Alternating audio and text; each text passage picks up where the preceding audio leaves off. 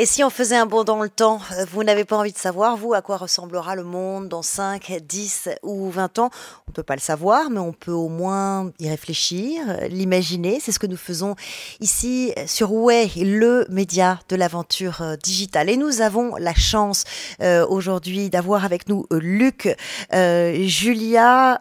bonjour. Bonjour Luc, Julia. Bonjour. Euh, vous êtes ingénieur informaticien euh, franco-américain né à Toulouse, serial entrepreneur, reconnu comme l'un des 100 développeurs français les plus influents dans le monde euh, numérique. Vous êtes notamment l'un des papas de Siri, l'assistant vocal que tout le monde connaît depuis 2012. Vous êtes vice-président chargé de l'innovation chez Samsung.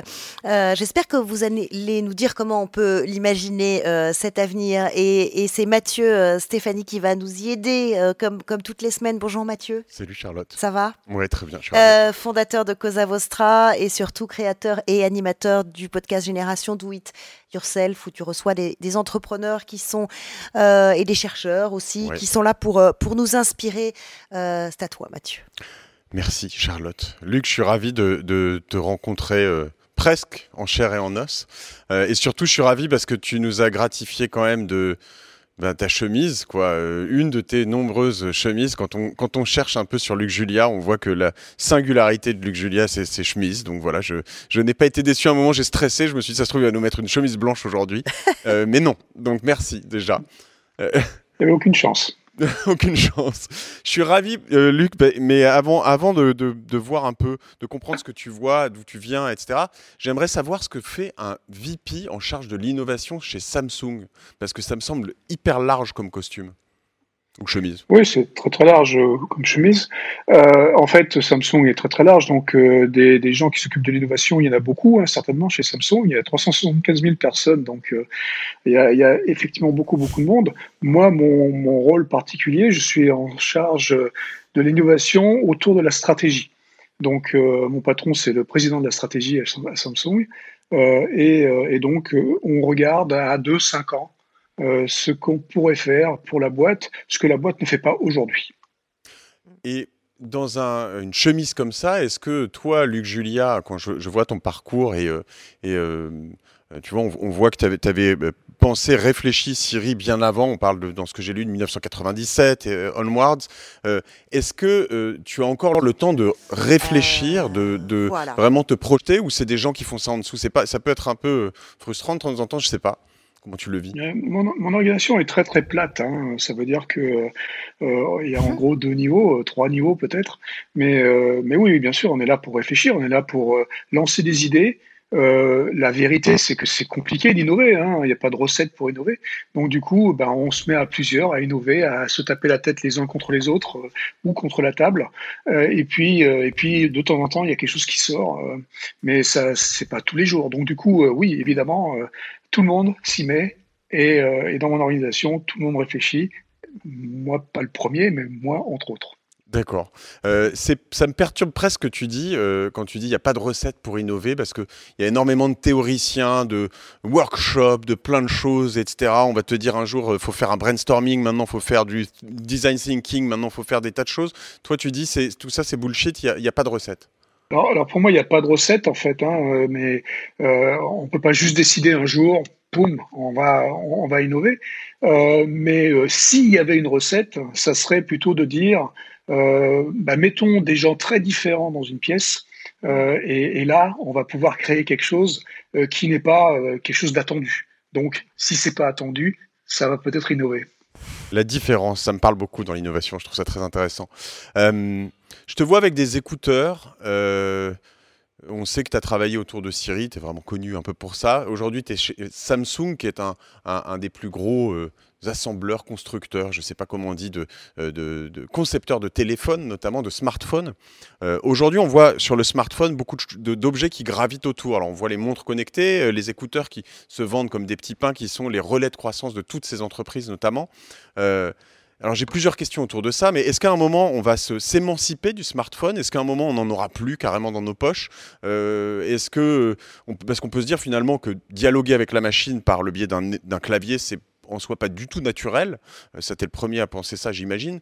mais voilà, quelle est ta vision autour de tout ça? Bah, ma vision, c'est que les interfaces à la fin doivent être complètement naturelles, effectivement, et c'est certainement pas à travers un clavier, une souris ou même un téléphone euh, que c'est naturel, d'accord? Donc euh, parler dans un téléphone, avoir un truc qui sonne dans sa poche, pour moi c'est pas c'est pas naturel. Maintenant, bon, c'est sûr qu'on va avoir ça pendant encore quelques dizaines d'années, il hein, n'y a, a, pas de problème, mais je pense qu'un jour on va se diriger vers des interfaces qui vont être beaucoup plus euh, tout autour de nous, donc qui vont être ambiantes et, et euh, bah, où on va juste avoir à alors penser peut-être, mais euh, au moins parler à ces choses qui sont autour de nous, euh, et ça va permettre de, de, communiquer avec les autres, euh, ou alors de communiquer avec les objets eux-mêmes d'ailleurs. Euh, donc ces interfaces ambiantes pour moi seront beaucoup plus naturelles parce que bah, ce sera, je suis assis dans mon canapé, j'ai envie de quelque chose, je le lis, je le demande ou je le pense. Tout ça, on peut le faire avec des assistants vocaux finalement intelligents. Euh, mais vous travaillez, vous, concrètement, euh, euh, chez Samsung sur des projets comme ça? Bah, chez Samsung, aujourd'hui, je ne vais pas te dire en fait ce qu'on fait, mais ce que je peux te dire, c'est que depuis les années 70, depuis les années 70, il y a plein d'interfaces de, ambiantes sur lesquelles on réfléchit. Au MIT, on faisait déjà des, des choses avec des objets qui nous entouraient, avec lesquels on pouvait communiquer juste par la voix et par les gestes. Mm. Donc euh, c'est quelque chose qu'on imagine, qu'on espère. La technologie est pas prête tout à fait encore, hein. la voix est pas terrible, même si les assistants vocaux, comme tu dis, ils sont plus ou moins là, mais ils sont quand même très très spécialisés. Mm. Euh, donc bon, il y a, y a, beaucoup de gens qui réfléchissent, qui pensent. Enfin, euh, encore une fois, les interfaces ambiantes, c'est quelque chose dont on rêve et qui pour moi est pas loin. Franchement, dans ma maison, elle est là. Euh, maintenant, euh, moi, je suis prêt à accepter des choses que des gens euh, normaux, je dirais, ne sont pas prêts à accepter.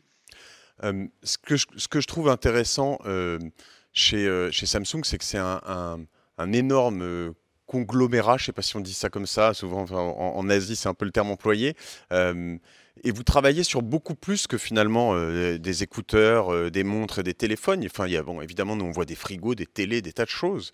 Euh, qu'est-ce que tu vois, ou sur quoi, alors sans nous trahir de secret, j'ai compris que tu n'allais pas en trahir, mais des, applications concrètes aujourd'hui de, Samsung et de l'innovation réelle qui, qui, font avancer un peu le schmilblick, quoi?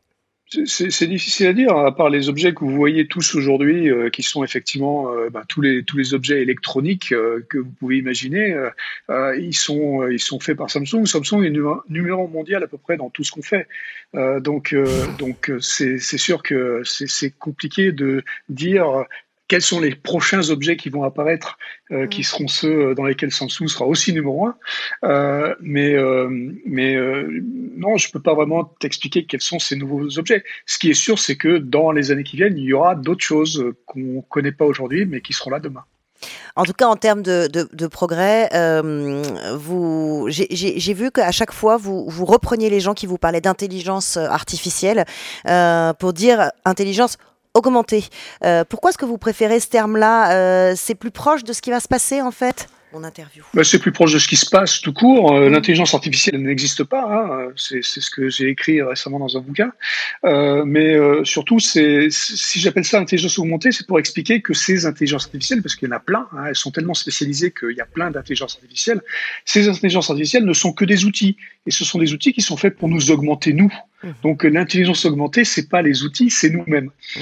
Donc c'est tout ce que je, je, raconte et je veux bien faire comprendre aux gens que c'est pas magique, et que bah euh, il faut pas croire forcément tout ce qu'on nous raconte quand on parle d'intelligence artificielle. C'est pas Hollywood, euh, c'est pas Terminator, c'est pas Her. la vraie vie des intelligences artificielles, ce sont des outils excessivement puissants dans des domaines particuliers qui vont nous aider à réaliser des tâches et, et des choses qu'on pouvait pas faire avant ou qu'on faisait pas bien avant, qui vont nous aider à les faire mieux. Mais c'est que, que des outils dont on a le contrôle surtout. C'est surtout ça qu'il faut comprendre. Les intelligences artificielles ne vont pas prendre le pouvoir faire mieux les choses, c'est par exemple avoir un robot qui fait, euh, son lit euh, à sa place, comme celui que vous avez inventé à 9 ans Bah oui, bah c'était comme ça que j'ai démarré, effectivement. Moi, ça me faisait, ça, ça me saoulait franchement de, de faire mon lit, mais comme tous les gamins de 9 ans, j'imagine. Et donc, bon, euh, j'avais euh, pensé que j'allais faire un, un robot. Euh, et franchement, ça a pris beaucoup plus de temps de faire le robot que de, que de faire le lit dix mille fois, j'imagine. Oui, mais ça aurait, si tu avais reproduit le robot à maintes reprises, ça aurait été un, vrai pas en avant pour l'humanité, en tout cas pour les, les enfants. Ouais, enfin, maintenant, il y a des couettes partout, hein, donc c'est plus rigolo. J'ai laissé passer un truc tout à l'heure, euh, Luc. Euh, tu dis que par rapport à, beaucoup de monde, tu, pourrais tester des choses et laisser rentrer dans ta vie des choses. Et moi, je pense que je suis un peu comme ça de temps en temps, mais à mon avis, tu es dix fois plus loin que moi. Tu peux me décrire un peu ce, que, ce, que ça représente concrètement aujourd'hui dans ta vie bah, bah, Il y a des choses, si tu veux, moi j'ai 212 objets connectés aujourd'hui à la maison, donc 212 types d'objets connectés, ça veut dire pratiquement tout est connecté et des fois ça marche pas, ça bug. D'accord? Donc euh, donc moi je suis prêt à accepter les bugs parce que je sais comment les résoudre en gros. Mais euh, pour les vrais gens, ce que j'appelle les vrais gens, ça serait complètement inacceptable. Donc euh, même la, reconnaissance vocale telle qu'on la connaît aujourd'hui en 97, donc quand on a créé Siri, quand on a créé les premières versions de Siri, c'était inacceptable. D'accord? Donc ça a mis 13 ans avant d'arriver chez les vrais gens. D'accord? Donc c'est seulement en 2010 que c'est vraiment arrivé. Donc ce que je, je dis simplement ici, c'est que bah moi j'expérimente alors aux grandes dames de ma femme et mes enfants, hein, euh, qui eux sont pas toujours prêts à accepter mes bêtises, mais, euh, mais, mais bon, euh, ils sont habitués maintenant depuis une vingtaine d'années, quoi. Merci infiniment, Luc Julia. Ce serait bien de, pouvoir aller chez vous. Ce serait un espèce de musée du futur. Comme ça, on se rendrait un peu compte de ce qui nous attend. merci à vous, Luc Julia, l'homme aux 212 objets connectés. merci, Mathieu, pour, pour cette interview. Merci à tous les deux. Merci.